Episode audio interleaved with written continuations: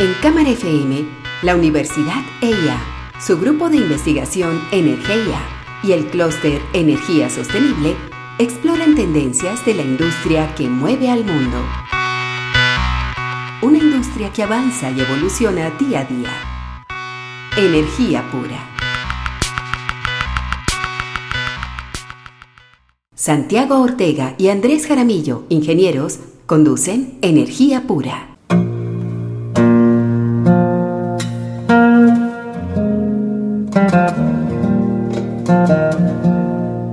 Santiago, volvimos, volvimos a una nueva temporada de energía pura y realmente nos dimos un tiempo ahora en esta mitad de año 2021 para reflexionar sobre lo que está pasando. Y definitivamente el mundo energético y el mundo eléctrico cada vez tiene más protagonismo pues por la necesidad y por lo obvio que tiene la energía dentro de la vida de cada uno de nosotros. Y realmente pues todos los días cuando uno mira la prensa general y la prensa especializada casi que los reflectores están puestos en temas de energía, ¿no, ¿no te parece? Y tú que revisas tanto prensa, prensa internacional, ve uno que sí hay un peso específico muy grande sobre temas energéticos, ¿no? Claro, es que la, la energía tiene muchas facetas y al tener tantas facetas y al tocar la sociedad por tantos lados distintos, siempre va a haber algo que está pasando, siempre va a haber algún evento alguna crisis, alguna, algo que, que termina tocando directamente la vida de las personas y por eso es que eso termina estando en la prensa todos los días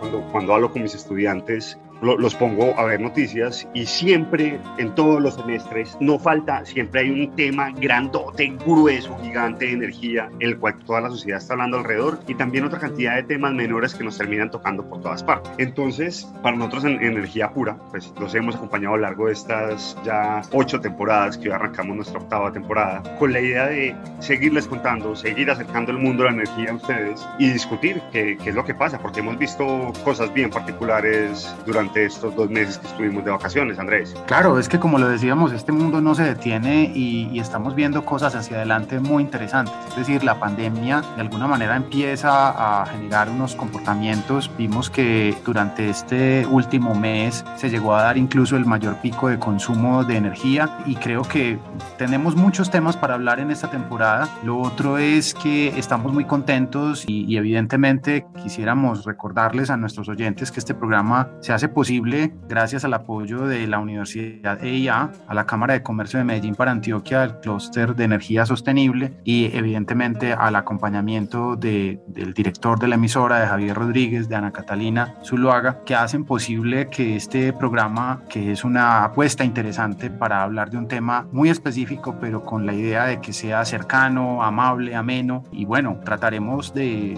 de hablar durante esta temporada de tantos temas. Ahí está, seguiremos hablando de Hidroituango, seguiremos hablando del tema de subastas, los proyectos de transmisión, todo lo que tiene que ver con transición energética, el proyecto de baterías que arranca ahora, la subasta que fue adjudicada y muchos otros temas, Santiago. Sí, sí, muchos otros temas que puede que tengamos en el radar, pero también temas que no. El mundo de la energía tiene la ventaja que hay tanta gente trabajando en ella, tantos proyectos innovadores, tantas tecnologías nuevas que, que tenemos tema para rato para compartirlo con ustedes.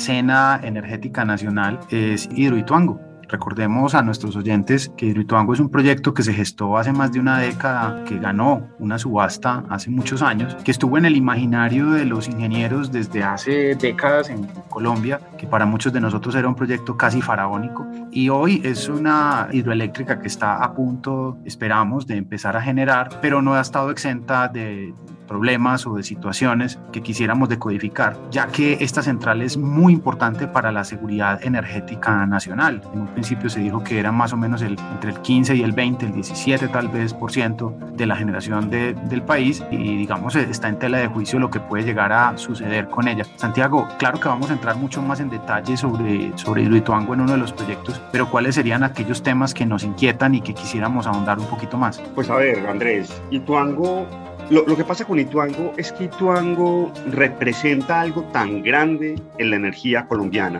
que básicamente todo se termina modulando a partir de lo que pase con, con la hidroeléctrica, ¿cierto? Desde los mismos negocios, ¿cierto? Algunos generadores están tomando decisiones de decir, bueno, yo cómo vendo mi energía y cómo vendo mi energía depende de cuándo entra Ituango, si entra con las turbinas completas, si se demora más o no, porque la entrada de Ituango, por un lado, impacta directamente el precio de bolsa, esa cantidad de energía. Lo que se espera es que tire el precio de bolsa para abajo, pero como Ituango está retrasado, los precios de bolsa están mucho más altos porque la demanda de energía de alguna manera sigue creciendo. La, la pandemia fue una especie de respiro, pero no sabemos qué es lo que va a pasar cuando se termine reactivando la economía. Es posible que, que los precios de bolsa suban más y hay que, que ver qué pasa con esto, porque en un escenario donde Ituango no entre y se retrasen la, la, entrada de las, de las centrales eólicas del norte del país por cuenta de los problemas socioambientales de la zona, creo que vamos a estar en una, en una situación un, un poco apretada. Sí, aunque de todas maneras estamos en, una, en un mar de noticias donde algunos gremios han advertido que pudiéramos tener entrada de renovables masiva para dentro de un par de años, dos, tres años. También tenemos una incertidumbre grande sobre cómo se va a comportar el clima en los próximos años y vamos a tener niños prolongados o niñas prolongadas o unos estadios intermedios que de todas maneras siempre han modulado los precios y las capacidades y, y, obviamente también esto estará impactado por los precios de los sustitutos, ¿cierto? De las centrales eólicas y solares, la disponibilidad de las materias primas, etcétera, que también termina pegándole duro a la entrada de los proyectos. Entonces, y como bien decía, Citobango representa tanto como peso específico en la matriz energética colombiana que es imposible de no hablarlo. Sabemos que hay unas sanciones, tú que eres más experto en estos temas ambientales, hay unas sanciones, unos temas de la ANLA, problemas quizá constructivos, etcétera, que de todas maneras no, va ser obligado a hablar en los próximos años de Ituango y por muchos años de lo que significa este proyecto para Colombia. Claro, incluso también hay unos temas institucionales, porque actualmente la gobernación de Antioquia quiere venderle su participación de Ituango EPM, pero están en proceso de definir cómo, cómo lo van a hacer.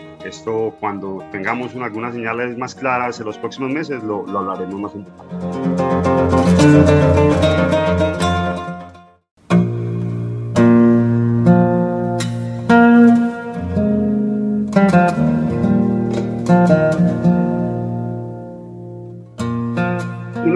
Que hemos venido mirando con atención en, en, energía pura ha sido esa, esa posibilidad de que ISA, la empresa de transmisión más grande de Colombia, sea adquirida por Ecopetrol, la empresa petrolera más grande del país. Esto de alguna manera es una jugada muy atrevida, donde Ecopetrol de alguna manera hace unos compromisos de futuro bien interesantes, porque invertir en ISA implica no invertir en, en temas petroleros a futuro. Y es una, una movida energética que sacude el país. El último par de meses que, que Energía Pura estuvo de receso, el tema ha venido avanzando y hemos tenido unas, unas noticias bien interesantes sobre esto. Andrés, ¿de qué se tratan? Sí, Santiago, evidentemente la venta de ISA tiene muchos matices. Hay personas que, expertos, que dicen que no están de acuerdo con esta jugada porque dicen que el país pierde, ya que son empresas con culturas muy distintas, con eh, negocios diferentes. Ecopetrol evidentemente no, no ha estado este, en este negocio eléctrico de manera pura, aunque tiene muchos activos eléctricos, pero digamos que la pregunta es eh, cómo Ecopetrol va a asimilar la cartera de proyectos, porque recordemos que ISA tiene presencia en muchos países de Latinoamérica y definitivamente es entrar en un negocio completamente distinto. Por el contrario, otras personas dicen que esto es una, un movimiento natural que se asemeja, y ya lo hemos dicho antes en otros programas, que se asemeja a lo que ha hecho BP o lo que ha hecho Shell, que empiezan a entender que el petróleo y los combustibles fósiles están de salida y están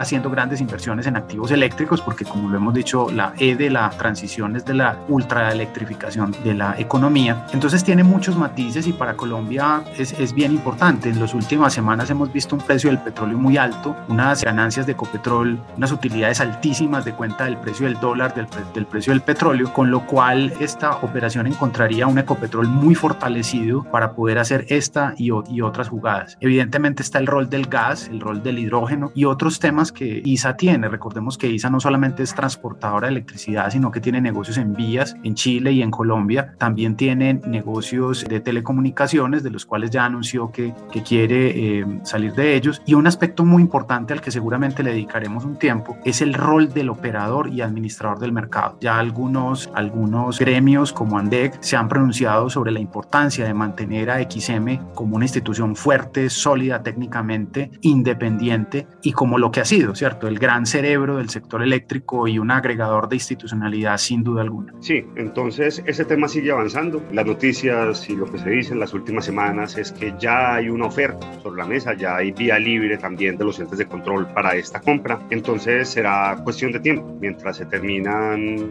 ajustando los detalles para tener ya una, una señal definitiva de que, de que va a haber una, una compra por parte de ISA. Santiago, la, la, la operación es una operación un poquito extraña, ¿cierto? Y yo creo que tenemos que darle como un poquito de claridad en los programas posteriores, porque la gente siente que esto es pasar plata de un bolsillo para otro y no ve la real ganancia de esto. Entonces yo creo que sí tenemos que darle un doble clic a cuál es el real beneficio para el país.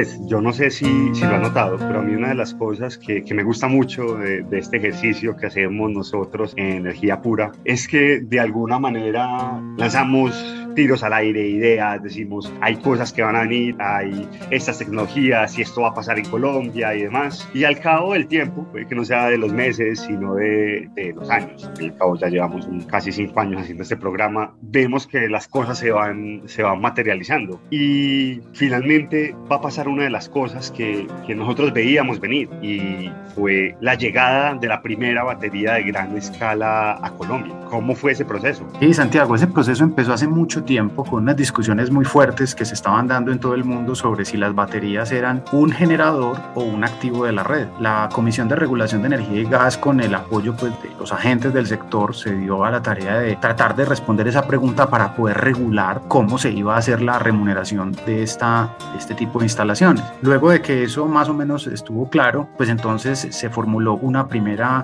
subasta para tratar de incorporar un equipo en una zona muy necesitada en el norte del país, con lo cual se pudiera llegar incluso a evitar ciertos activos adicionales, es decir, construir líneas y, y, subestaciones adicionales para tener una batería que supiera energía en picos muy específicos. Y efectivamente se hizo la subasta, se presentaron algunos oferentes, la lista estuvo muy interesante y se dieron unos precios que yo creo que cuando ya hablemos en detalle sobre este proceso nos van a dar algunas luces de para dónde van las cosas. O sea, ganó la subasta una empresa canadiense y con unos precios muy atractivos. Incluso cuando vemos la, el spread, la diferencia de precios entre los oferentes, vemos que ahí hay señales inteligentes yo creo que calibra un poquito el ojo de las empresas que estaban optando por, por ganarse el proyecto, que seguramente habrá muchos más proyectos de almacenamiento en el país, con otra tecnología que también creo que, que deberíamos hablar, sobre, que, es, que es el hidrógeno, ¿no? Claro, no, yo creo que el hidrógeno es, es una de estas grandes promesas, ¿cierto? Yo siento que estamos hablando hoy de hidrógeno como hablábamos de baterías hace, hace cinco años. Pero Andrés, ¿cómo nos cambia el chip la llegada de la batería? Claro, es que la batería, Santiago, nosotros, por ejemplo, muchos de los libros de, de, mercados de energía y de ingeniería arrancan diciendo que la energía hay que consumírsela en el mismo momento en el que se produce porque no se puede almacenar. Entonces, cuando yo tengo la posibilidad de almacenar energía, yo puedo de alguna manera hacer lo que hacía con el agua, es decir, hacer una gestión del recurso muy distinta porque yo puedo almacenarla en los momentos en los que el precio es más favorable y luego entregarla en otros periodos. Incluso la misma expansión de la red de transmisión cambia, los criterios de distribución pudieran llegar a cambiar porque es un elemento que se comporta muy distinto a, a, un generador que está entregando energía cada segundo al país que lo consume. Entonces sí nos cambia mucho, mucho el chip de la planeación, de la operación y de precios seguramente porque aplana la curva y eso tiene un impacto grandísimo en, en los precios de, del día a día, hora a hora. Claro, de alguna manera termina siendo una especie de comodín con el cual los sistemas eléctricos tienen una herramienta más para ser más seguros, más confiables y tener precios de energía más baratos.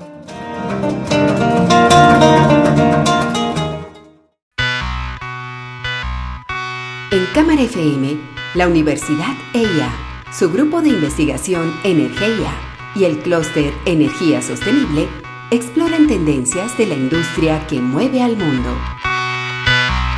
Una industria que avanza y evoluciona día a día. Energía pura.